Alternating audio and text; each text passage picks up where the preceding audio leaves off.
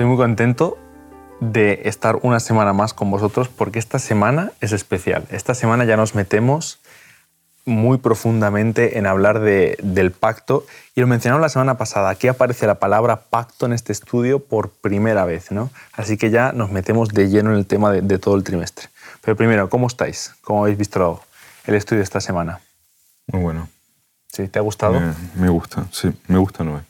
Es muy curioso, ¿no? Como la Biblia puede hablarte mm, eh, de una historia que tenemos conocida hace tantos años, los que frecuentamos la iglesia desde más pequeños, pues desde pequeños, y aún así seguir sacando unas lecciones tan Sí. profundas, ¿no? Es ya veremos que bueno. hay un par de detalles que, que creemos que todo el mundo sabe, pero a veces se nos pasan por alto. ¿eh? Mm. Eh, la semana pasada acabamos con una pregunta. ¿Cuál es, preguntábamos cuál es tu debilidad, cuál es eh, aquello en lo que sueles fallar, qué es aquello que, no, que tienes que poner en manos de Dios. ¿no? Eh, y yo quiero preguntaros, ¿creéis que Noé tenía debilidades? ¿Creéis que no era el hombre más preparado del mundo para salvar a la humanidad? Porque eso es lo que pareciera ser, ¿no? Que Dios salva a la humanidad a través de Noé. ¿Cómo lo veis? ¿Te acuerdas lo que, lo que decía, me parece que fue la primera semana? Decía, al lado de una gran persona hay otra gran persona. Sí. Hablamos de la mujer de Noé. Yo Qué creo- pena que no se te mencione tanto, ¿no? Yo creo justamente, ¿no? Lo decía, ¿no? Cuando la especie humana se asocia con Dios, está preparado. Ujú. Fue- Muy bonito, ¿no? Eh, al lado de un gran hombre como Noé estaba Dios. Sí, sí, Eh, sí. Me encanta esa imagen, ¿no? Y es que el texto central, de hecho, del estudio de la escuela sabática, Génesis 6, 8, dice justamente eso. Noé halló gracia ante los ojos de Jehová. Y lo mencionamos de pasada la semana pasada, pero me gustaría preguntaros, ¿qué es la gracia? ¿Cómo lo definimos? Porque la definición que a mí me encanta y es de, de diccionario es, gracia es dar a, dar a alguien más de lo que merece. Y justamente nosotros creemos a veces que como Noé era bueno, como Noé se lo mereció, como él lo valía, por eso Dios cuenta con él. Pero dice que Noé halló gracia ante los ojos de Jehová. Jehová puso en sus manos eh, la posibilidad de salvar al mundo, la posibilidad de, de darle una alternativa nueva al mundo, porque en, en aquel contexto, en Génesis 6.5, veo que, eh, vemos que el mundo estaba lleno de maldad, ¿no? La maldad había proliferado muchísimo y estaba, estaba todo lleno, ¿no? De, de maldad. Y, ¿Y qué creéis que hubiera pasado si no hubiera estado Noé? Os lo pregunto en serio, ¿qué hubiera pasado? ¿Qué hubiera sido de- del mundo? Bueno, yo tengo que apuntar unas cosas Adelante, con adelante. esto del pensamiento del continuo al Arrancamos. mal, ¿no? Primero, me parece súper interesante eh, que ante una situación en la cual seguramente los actos ni siquiera serían agradable nombrarlos, ¿no? Aunque la Biblia muchas veces es explícita, pero nos dice que el pensamiento de los seres humanos, de la mayoría, era de continuo al mal. Me gusta la idea de que Dios se centra en el pensamiento, no en lo que estaban haciendo. Me da la idea de que lo que hacemos es una expresión de lo que tenemos dentro y que lo que Dios quiere realmente enfocarse es en nuestra mente, ¿no? en lo que tenemos en la mente para que nuestros actos luego se correspondan con eso que hay adentro. Y bueno, para mí el diluvio me costó mucho tiempo entenderlo y no hace mucho que lo he afianzado, pero la verdad es que el diluvio eh, es, lo veo realmente ahora mismo como un acto de amor. Eh, la raza se estaba autodestruyendo y Dios tiene que poner un límite para que este pacto del que venimos hablando, que puede salvar a la raza al completo, eh, no se, se se pueda llevar a cabo hasta el final, ¿no? O sea, realmente si Dios hubiera dejado a la humanidad, yo pienso que incluso hubiera sido cómodo, ¿no? Mira, está Dios, está el mundo y Dios dirá, les dije al resto del universo, ¿no? ¿Vieron lo que pasa cuando hay algo, cuando, eh, Cuando os alejáis cuando de se aleja de mí? Mira, al final os, os autodestruís. Ya. Me- Así es, ¿no? Me encanta. Y Re- imagínense perdón. que hubiera hecho eso, perdón, es que se hubiera, ¿sabes lo que se hubiera ahorrado? Se hubiera ahorrado sacrificar a su propio hijo. Claro. Es muy fuerte que él quiera decir, no, no, vamos a parar esto porque yo quiero que esto llegue hasta el final porque quiero salvar a esta raza. Y hubiera sido justo. Claro que hubiera sido justo. Incluso yo digo, es como un médico, ¿no? Tenés el médico, sin, sin des- desmerecer a ningún médico, pero el típico médico que vas y solamente te da ibuprofeno, ¿no? Y tú, a ti te duelen mil cosas y solamente te lo arregla con ibuprofeno y el que dice, esto hay que extirparlo. O sea, Dios va a la causa, Dios va al, al foco del problema, ¿no? Entonces es como si la raza entera estuviera enferma y había que extirpar una parte para que la otra pudiera seguir viva. Dios no quiere justificarse a sí mismo. Dios quiere justificar Al al, ser humano. Tal cual. Permitidme rescatar un momento, un pensamiento que tenía ahí guardado sobre la pregunta de Noé. ¿no? Dice, ¿podría haber sido cualquier otro? Realmente, y te robo una idea, Cristian, que dijiste antes de grabar, ¿no? Eh, luz mayor, luz menor, ¿no? El, el, el, efecto este de que me gustó mucho leer los libros, en, especial esta, esta lección de, patriarcas y profetas, cómo te meten en el relato bíblico como, como comentario a la Biblia, como yo lo veo, los libros de Elena, que, que son tremendos, que realmente, volviendo a lo mismo, la Biblia pues te habla de uno, siempre hay un protagonista, pero claro, junto a ese protagonista, en ese contexto, en Patriarcas y Profetas leemos que había gente que le ayudó en la construcción de ese, de ese barco. Y tenemos a Matusalén y, a personas muchos que confiaron otros en ese plan, que realmente aceptaron esa idea, ¿no? Que, que, que no en este caso sea el protagonista principal sobre el que recae todo, pero volvemos a lo mismo. Yo creo que a día de hoy ese nuevo, Noelia sería, en tu caso, ¿no? En tu caso, pues, Noé y Noé, pero yo creo que hay mucha gente así, ¿no? Se trata de esa decisión de, oye, me pongo, lo habíamos hablado la, semana pasada, ¿no? Mm. Dios llama a ponernos manos a la obra. Y a ponernos en sus manos. Efectivamente. Es muy bonito. De hecho, eh, el texto central del estudio es eh, Génesis 6.8, pero 6.9 eh, también es súper bonito porque dice, estas son las generaciones de Noé. Y describe a Noé. Dice, Noé, varón santo, era perfecto en su conducta y Noé caminó con Dios. Esto es, esto es muy bonito, muy, muy bonito. Esa idea de sí.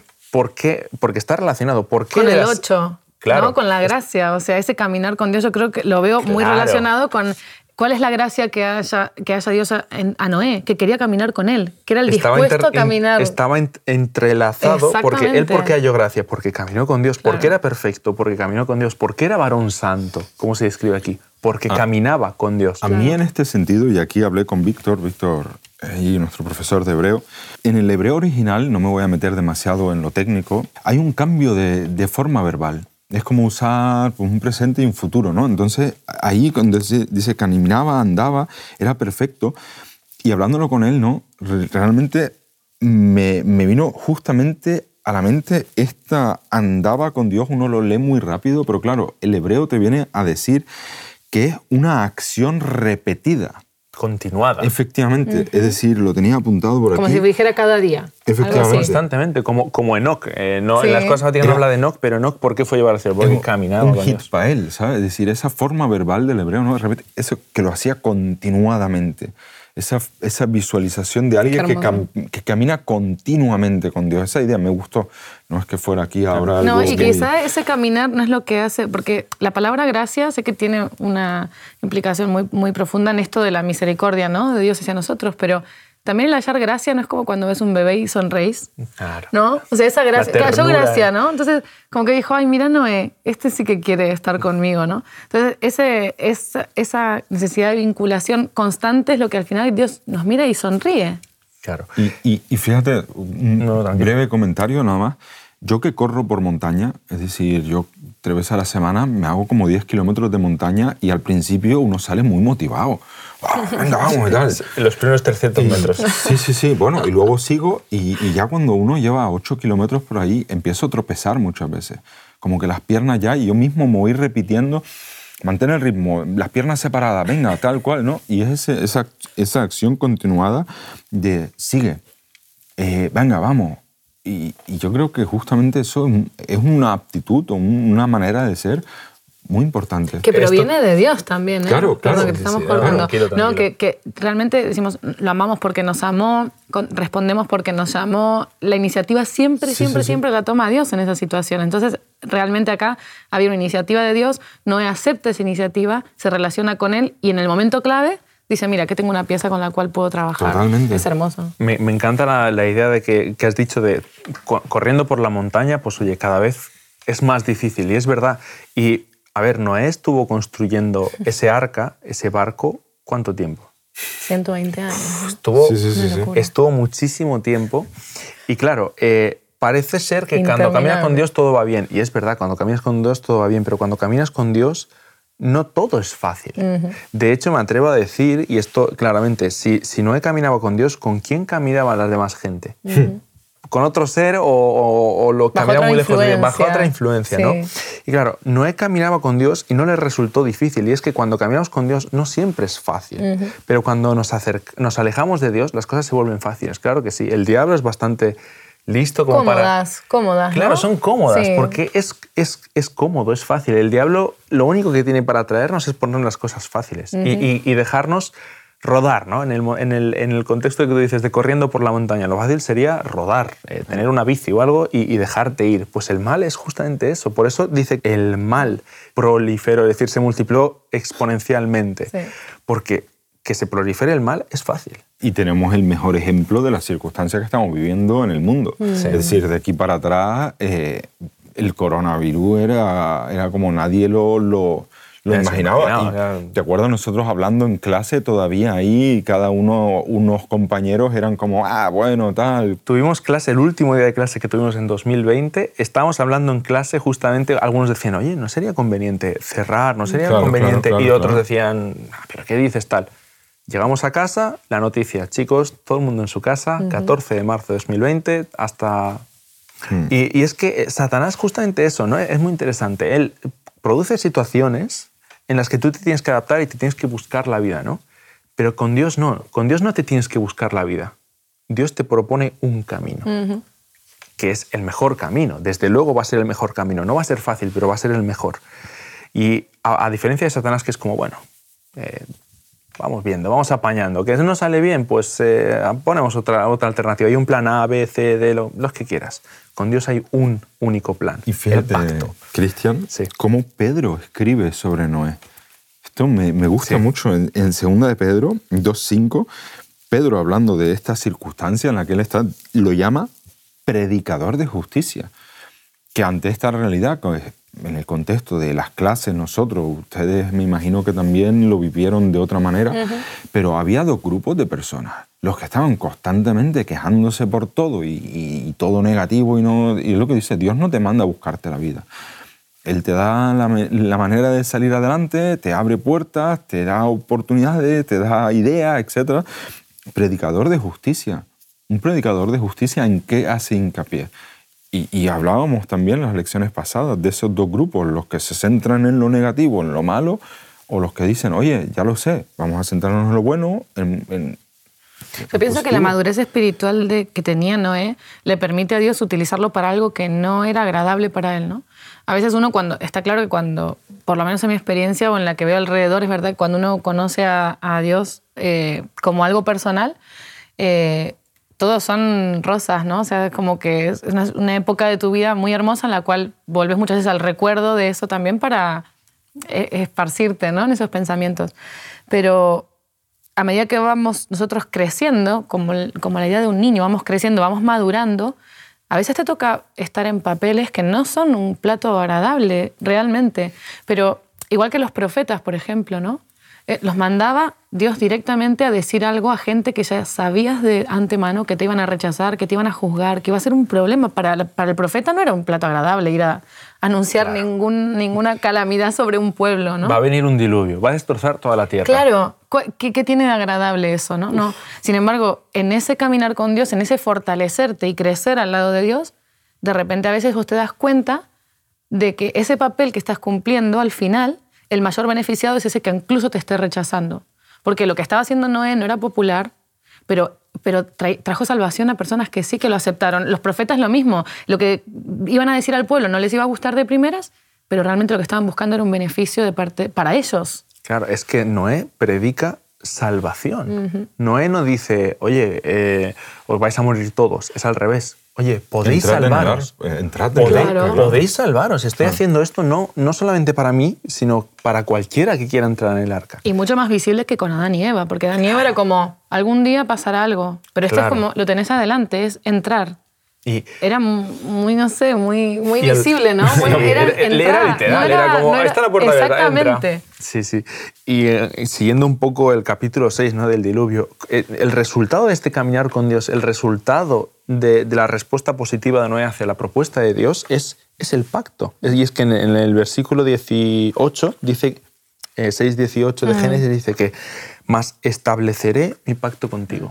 ¿Por qué? Pues porque caminas conmigo, porque eres fiel entrarás en el arca tú, tus hijos, tu mujer y las mujeres de tus hijos contigo. Eh, qué bonito, ¿no? En la escuela sabática pone ahí un inciso que me gusta mucho y habla de que, de que Dios diga mi pacto y no nuestro pacto. Es un, punto, es un punto muy interesante porque realmente una vez se siente como parte igual. Y dices, no, disculpa, el pacto que Dios te propone es un pacto en el cual Él lo da todo realmente. O sea, Él te está, no te está pidiendo nada a cambio y te lo está dando todo, todo.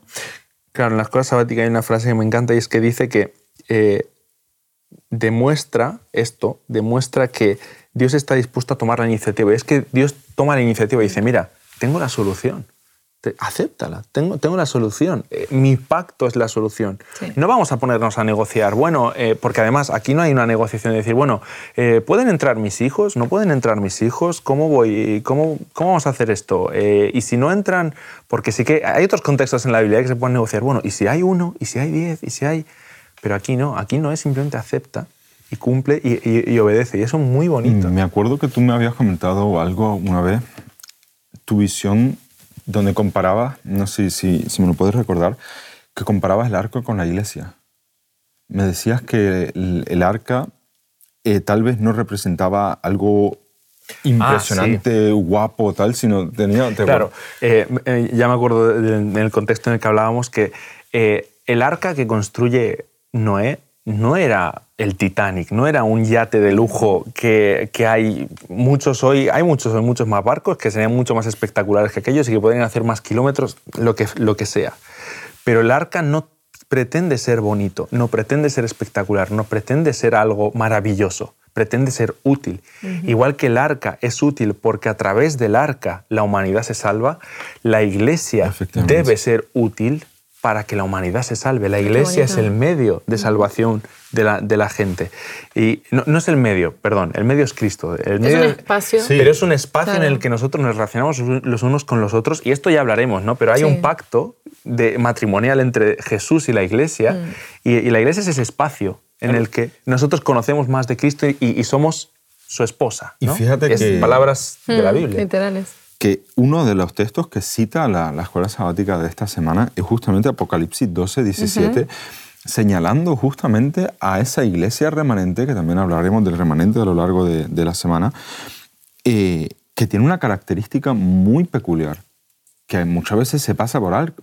Aquí en el contexto del gran conflicto, del dragón, del diablo y esto, dice, claro, en los problemas, porque la guerra que sale contra, a hacer contra el resto de la descendencia de la mujer, ¿no? La iglesia, tenemos un grupo que es fiel a Dios. Y, lo veremos a lo largo de la semana. Guarda los mandamientos y tiene el testimonio de Jesús. Es decir, están en relación, lo que también venía diciendo Ceci las primeras semanas, me parece que fue justamente eso, de, que se trata de una relación, del, del decir, tú quieres, claro que yo también quiero hay una reflexión que me gusta mucho sobre esto del pacto y es que, le voy a leer un poco porque así la digo con las palabras correctas, eh, Dios establece un pacto en el cual Él pierde a su Hijo amado a cambio de rescatar a la raza humana, poniendo en riesgo el trono de todo el universo. Tú dices, ¿y en qué parte sale ganando? ¿no? O sea, que me expliquen a mí, porque no tiene nada que ver con la idea de pacto que yo puedo tener de manejarnos entre condiciones iguales, beneficios mutuos, ¿no? Y nosotros obtenemos esos beneficios de ese pacto, de esa muerte, de ese sacrificio, eh, solo por aceptarlo. No nos pide nada más a cambio. En nuestro lugar y en nuestra posición solo está mantener esa condición de vigencia del pacto con esa relación. Es como, ¿querés que este pacto, querés que este regalo esté vigente en tu vida? Vamos a hacerlo vigente, vamos a mantenerlo vigente relacionándonos vos y yo, nos dice Dios, ¿no? Eh, pero no acaba aquí, porque, claro, te van viniendo cosas a la cabeza, ¿no? Cuando alguien decide beneficiarse de este pacto, en el cielo hay fiesta y Dios se goza. Qué bonito. Es como, a mí hay cosas de Dios que realmente me, se me escapan de la cabeza, ¿no? O sea, está diciendo, yo voy a dar a mi hijo, voy a sacrificar a mi hijo eh, para rescatarte, no te pido nada a cambio, solamente te pido que te relaciones conmigo porque te amo. Y pues, ¿y si mi parte? Nada, nada, que estés. Pasa tiempo en mi taller, como dicen, ¿no? Pasa tiempo en mi taller, Qué bueno. nada más. Claro, y y, eso es lo que tú dices, en este contexto, dos emblemas que también se hablan así en la, escuela sabática muy, muy significativos. No solo el arco iris, que se puede hablar mucho sobre el arco iris, sino también la reacción que tuvo Noé nada más salir a adorar a Dios. Es decir, lo primero, toca tierra firme, así lo dice la Biblia, adorar a Dios.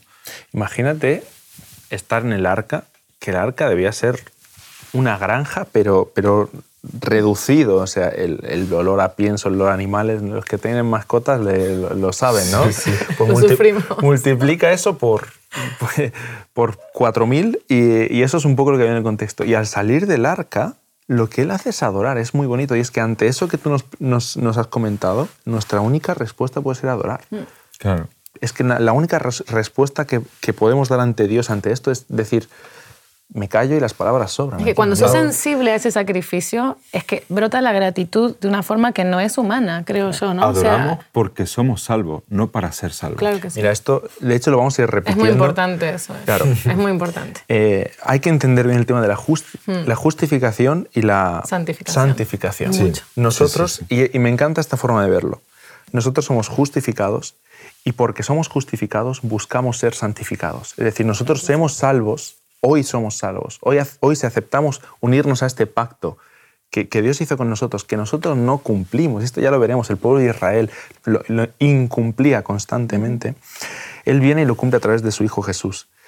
Y nosotros solamente podemos decir, gracias, he sido justificado. Quiero ser santificado, quiero acercarme más a ti, quiero conocerte más, quiero caminar contigo igual que Noé caminó con Dios. Y te diría más, somos justificados desde la primera promesa de pondré enemistad entre tu simiente y la simiente de ella. desde luego. O sea, es una cosa que tú dices, ¿cómo puede ser que algo en lo que yo no tenía participación ni ya se me tuvo en cuenta desde ese primer día, ¿no? Para darme una salvación desde, desde el vientre de mi madre, no, desde antes de que estuvieras en este planeta, Claro. Dios ya te tuvo en cuenta para esa plaza. ¿no? Desde antes que existiera el planeta, el plan de salvación y, y- y todo ya, ya estaba preparado. Ya, ya- es que como, no, no es que... Uno intenta procesarlo No, y a no veces se te, queda No. se te queda muy corta la mente. Y es ahí donde viene la adoración también de decir, Señor, Y el arca era muy grande. Eso, es decir, es lo que yo pienso a veces entre todos mis amigos, esa experiencia que yo he tenido, que yo le he dado, la- he repartido muchas Biblias y me han dicho, oye Dante, he leído la Biblia de tapa a tapa y no me ha pasado lo que te ha pasado a ti. Yo también me pregunto a veces, digo, pero Señor, ¿cómo? Pero si el arca es tan grande, ¿por qué no hay más gente que se sube? Esa es una pregunta que hace la escuela sabática y está súper interesante, ¿no? Que dice algo así, no, no está literal, pero ¿qué cosas pensamos que, que hacen que las personas que no conocen a Dios rechacen la idea, ¿no? Y a veces yo me he visto en la situación de enfrentarme a esta pregunta un poco desde la situación de, de- o desde el, desde el argumento interno de yo lo estoy haciendo todo bien, lo que le estoy dando a la otra persona es bueno, ¿por qué no lo, no lo sea, es acepta? culpa suya. Claro, como, pero, ay, Yo pero bien. ¿qué hace? ¿Cómo puede ser que la otra persona no lo acepte si todo lo que le estoy dando, mira, si es súper bíblico, mira, si, si es la verdad, si yo con esto soy feliz, si a mí esto me, me satisface, ¿cómo puede ser que yo no pueda eso, no? Totalmente. Claro, en este contexto hay un, hay un texto del conflicto de los siglos aquí en la escuela sabática que me gustaría leer. Nada, una frase dice, eh, cuando el lujo del mundo se vuelva el lujo de la iglesia, cuando las, cuando las campanas repiquen a bodas y todos cuenten en perspectiva con muchos años de prosperidad mundana, entonces, tan repentinamente como un relámpago cruza los cielos, se terminarán sus visiones brillantes y sus falaces esperanzas. Cuando el mundo, cuando la, iglesia se parezca al mundo, como dice, como dice aquí, cuando la iglesia mire Tengan por- las mismas expectativas. tenga las mismas expectativas y, y- y cuando la iglesia empiece a, a preocuparse más por los números que por las personas, por las cuentas antes que por, por lo que está generando, Cuando deje de ser ese arco. cuando la iglesia deje de ser la- el arca de la humanidad, cuando la iglesia deje de ser la esposa de Cristo, habrá un problema. Y la reflexión es eso, ¿qué, qué estás haciendo tú hoy por tu iglesia? Claro, en, en el contexto de tu iglesia, la ¿qué estás buscando? ¿Estás buscando que haya más gente que se une al pacto? ¿Estás buscando que más gente sea salva? ¿Estás buscando que más gente camine con Dios porque tú estás caminando con Dios y eso es- no puedes guardártelo para ti? ¿O estás buscando otra cosa? Y, y lo decía UNESCO, y es lo último que digo, que, que realmente este negocio, esta empresa de Dios, no es lucrativa. Claro. Este negocio, yo me- me Mm. acuerdo, era una asignatura que hicimos y dijo, oye, la- el, el negocio, la empresa de la El iglesia, proyecto de Dios. Claro, a nivel lógico, siempre lo vamos a decir así, es, no es rentable. Es decir, no podemos rentabilizarlo. claro, es que yo diría, no es rentable ni pretende serlo. Pensémoslo desde la perspectiva de Noé. 120 años, 120 años construyendo un arca. No solo eso, la destrucción del mundo. Piénsalo por un momento, que es lo que decía Pedro. Si no perdonó al mundo antiguo, es decir, Dios quiere no algo mediocre, sino algo excelente. Qué bueno. a mí me gusta mucho pensar que soy, que puedo ser yo la causa por la cual otras personas no, no entren en ese arca, ¿no? Claro, porque... Da miedo, ¿eh? Da miedo pensarlo. Sí, pero realmente es la única forma en la que yo puedo evaluar realmente si yo soy un, vaso de barro y no estoy llena de Dios, no tengo ese vínculo, esa relación de la que venimos hablando, no voy a poder rebosar ese amor, no voy a amar a los demás como Dios los ama, nadie va a querer entrar en ese arca. Porque esa arca la estoy construyendo para mí, para mi familia, como mucho. La estamos construyendo A nuestro tamaño, en esos lujos cómodos, con comodidades, con lujos, con un buen sofá. Y era un arca para meter a toda la gente y a quien más, a, todo el que, pudiera entrar, aunque fuéramos súper apretados ahí, no importaba, ¿no? Pero no tenemos a veces esa actitud. Entonces, ¿qué estamos haciendo? Eh, ¿Por qué las personas rechazan? ¿No será por mí? Es una pregunta que yo me hago perfectamente, ¿no? No, no voy a hacérsela a otro, pero... Dios le pregunta a Caín, si querés hablar de eso, ¿no? O sea, Dios le pregunta a Caín, eh, ¿dónde está tu hermano? Y uno piensa a veces, pues claro, lo había matado, se lo tenía que preguntar. Bueno, pero a mí me dice, ¿dónde está tu hermano? Y yo pienso, yo no maté a nadie. Bueno, pero yo tengo un estilo de vida que esclaviza a otras personas, ¿no? Y yo tengo alrededor muchas personas que pueden estar siendo, eh, eh, pueden estar esclavizadas, incluso del pecado, de su propia autodestrucción, porque yo no voy a decirle, aquí estoy. Y de lo que tengo te doy. Puede ser algo físico, pero sobre todo algo espiritual, ¿no? Qué bonito, ¿no? Ojalá, ojalá tuviéramos esta, esta actitud que, que tuvo Noé de una actitud de salvación. Y él se sacrificó 120 años de su vida para salvación, ¿no? Y, Dios sacrificó a su Hijo para la salvación de todos. Ojalá supiéramos valorarlo y entenderlo. Y, cuando valoramos y entendemos eso, la, respuesta es adoración. La respuesta es simplemente callarnos porque nuestras palabras o nuestros actos sobran ante la gracia de Dios. Eh, esta semana este estudio es, es increíble, es muy bonito y, de lo que decías antes, me quiero quedar con una pregunta y lanzársela a todos los que estudien esta escuela sabática. ¿Qué estás haciendo tú? ¿Qué estás haciendo tú en tu contexto, en tu iglesia, en tu grupo de escuela sabática, en tu ministerio, en tu departamento de iglesia? ¿Qué estás haciendo tú? ¿Lo que tú estás haciendo está trayendo gente para salvación o no? La semana que viene estudiaremos mucho más de esto. Qué bueno. Gracias, Cristian. Gracias a vosotros. Te invitamos a tener una experiencia más allá del sábado, convirtiéndolo en tu unidad de acción, en una iglesia hogar donde la Biblia, la oración intercesora, la fraternidad y la testificación sean nuestro estilo de vida. Así experimentaremos un poder renovador en la iglesia y también en el cumplimiento de la misión.